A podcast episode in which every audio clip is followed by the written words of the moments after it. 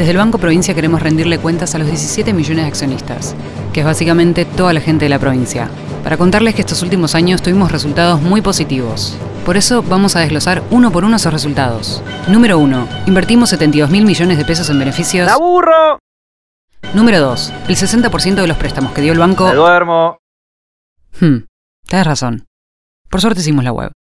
Entra a www.17millones.com.ar y ahí encontrarás todo lo que el Banco Provincia hizo por sus 17 millones de accionistas. Banco Provincia, derecho al futuro. ¡Sí, al futuro!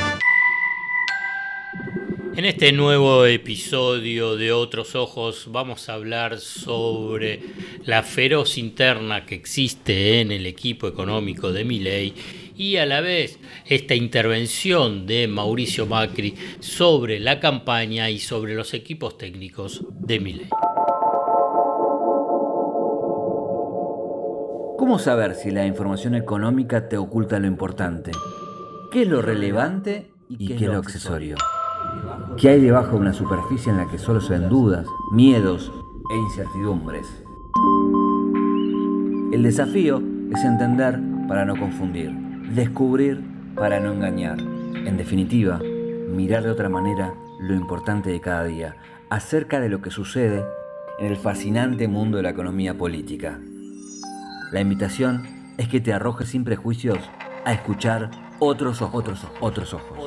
Puede ser que así la venda que oscurece se empiece a aflojar.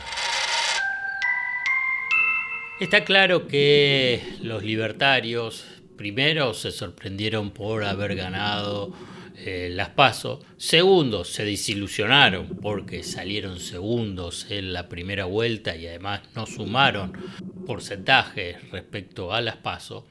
Pero digo que es evidente que esta intervención, este abrazo de oso que Macri le dio a Milei generó una situación de muchísima, de muchísima tensión al interior del de, eh, equipo más cercano de Milei y fundamentalmente en la cuestión de los economistas. ¿no? Tengamos en cuenta que eh, había armado un equipo bastante disperso, que ya era una especie de armada branca leones de la ultraderecha económica, pero en última instancia estaban alrededor de Milei. Por ejemplo, Juan Napoli, titular del Banco de Valores, financista, Darío Epstein, también uno de los financistas, porque trabaja en una consultora vinculado al sistema financiero. Emilio Campo, al que ya lo designó como presidente del Banco Central y principal ideólogo de la dolarización y de dinamitar el Banco Central, y también un grupo de eh, menemistas que estuvieron en el gobierno de Carlos Saúl Menem en la segunda mitad de la década del 90, como Carlos Rodríguez, que fue viceministro de eh, Roque Fernández, que y también Roque Fernández participando en esta suerte de equipo económico de Javier Milei. También estaba Diana Mondino, economista, pero ella más jugando para la idea de ser canciller de un eventual gobierno de Milei y la verdad que siempre estuvo bastante cercana al macrismo.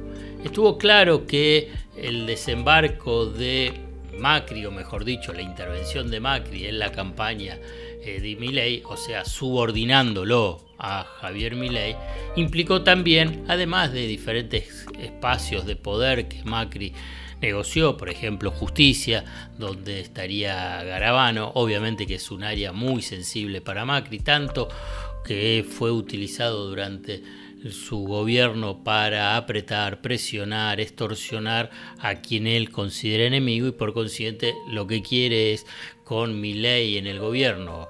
Y él Macri en el poder, dominar nuevamente ese área tan sensible para sus comportamientos, actitudes y acciones que en otro ámbito, si fuese una película de Hollywood, uno las definiría como comportamientos mafiosos. Pero volvamos a la intervención de Macri en el área económica de. ¿Con quién?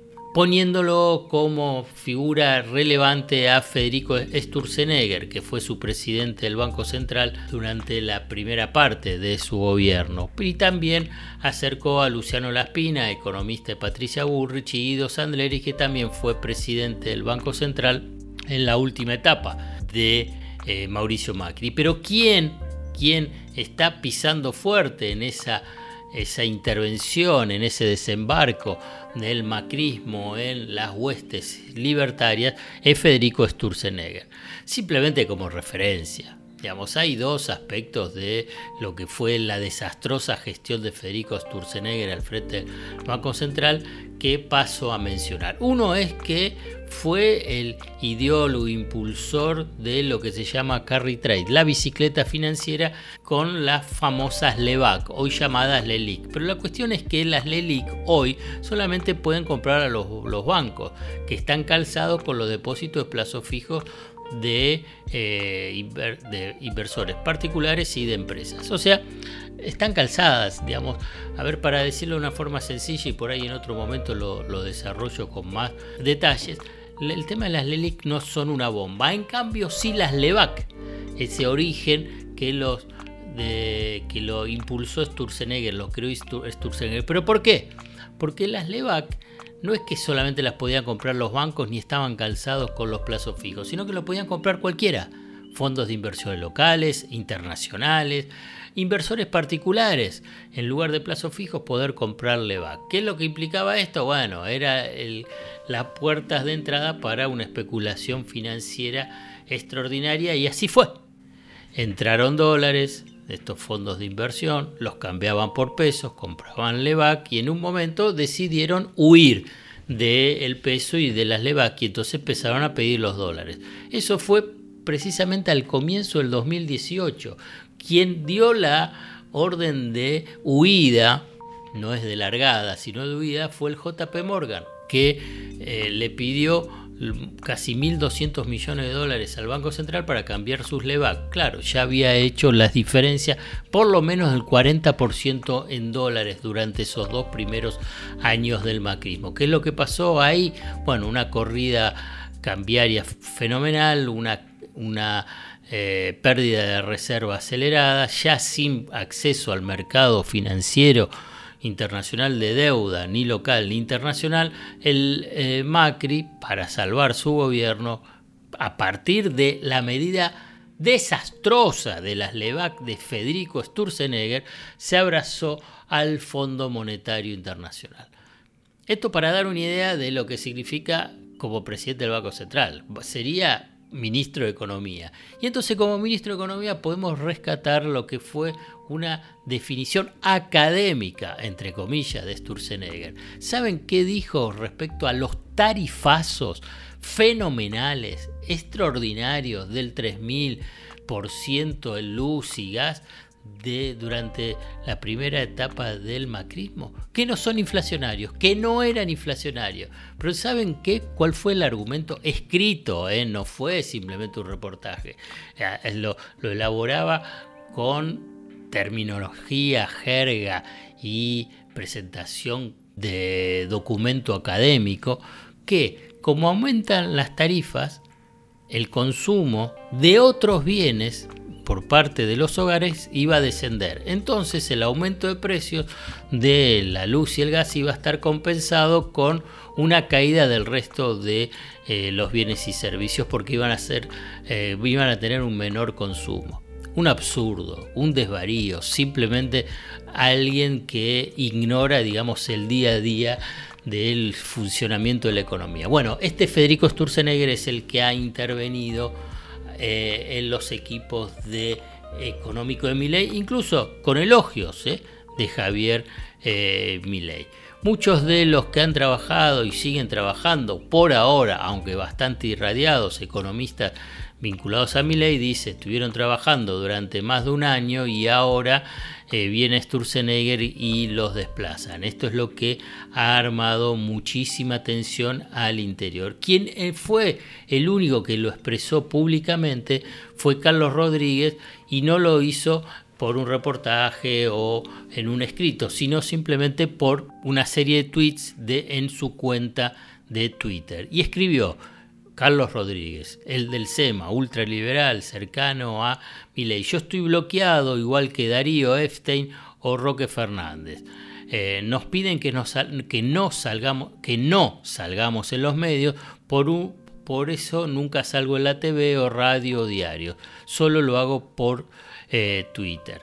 Eh, bueno, está claro que esto está generando muchísima tensión y me parece que simplemente como mensaje, si ya antes era un despropósito las propuestas de dolarización, dinamitar el Banco Central, tarifazos, eliminar los subsidios, lo que se llama la motosierra de Javier Milei, tenías estos economistas, si haces la mezcla de estos economistas con los de el macrismo directamente ya uno puede simplemente visualizar un desastre de gestión. En la eventualidad que Javier Milei sea presidente, gane las elecciones. Y para cerrar, eh, dentro de toda este, de esta tensión, eh, se explica las declaraciones de los últimos, del último día de este fin de, semana, cuando Javier Milei eh, mencionó que dice que no se negocia ningún punto de su política económica, que no se negocia ni la dolarización ni el cierre del Banco Central, que son precisamente las propuestas o la idea que le transmitió Macri y sus economistas a Milei.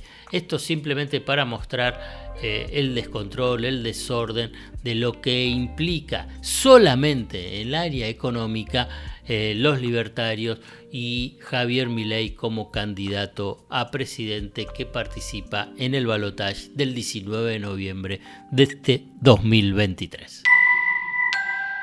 Desde el Banco Provincia queremos rendirle cuentas a los 17 millones de accionistas, que es básicamente toda la gente de la provincia, para contarles que estos últimos años tuvimos resultados muy positivos. Por eso vamos a desglosar uno por uno esos resultados. Número 1. Invertimos 72 mil millones de pesos en beneficios. ¡La burro!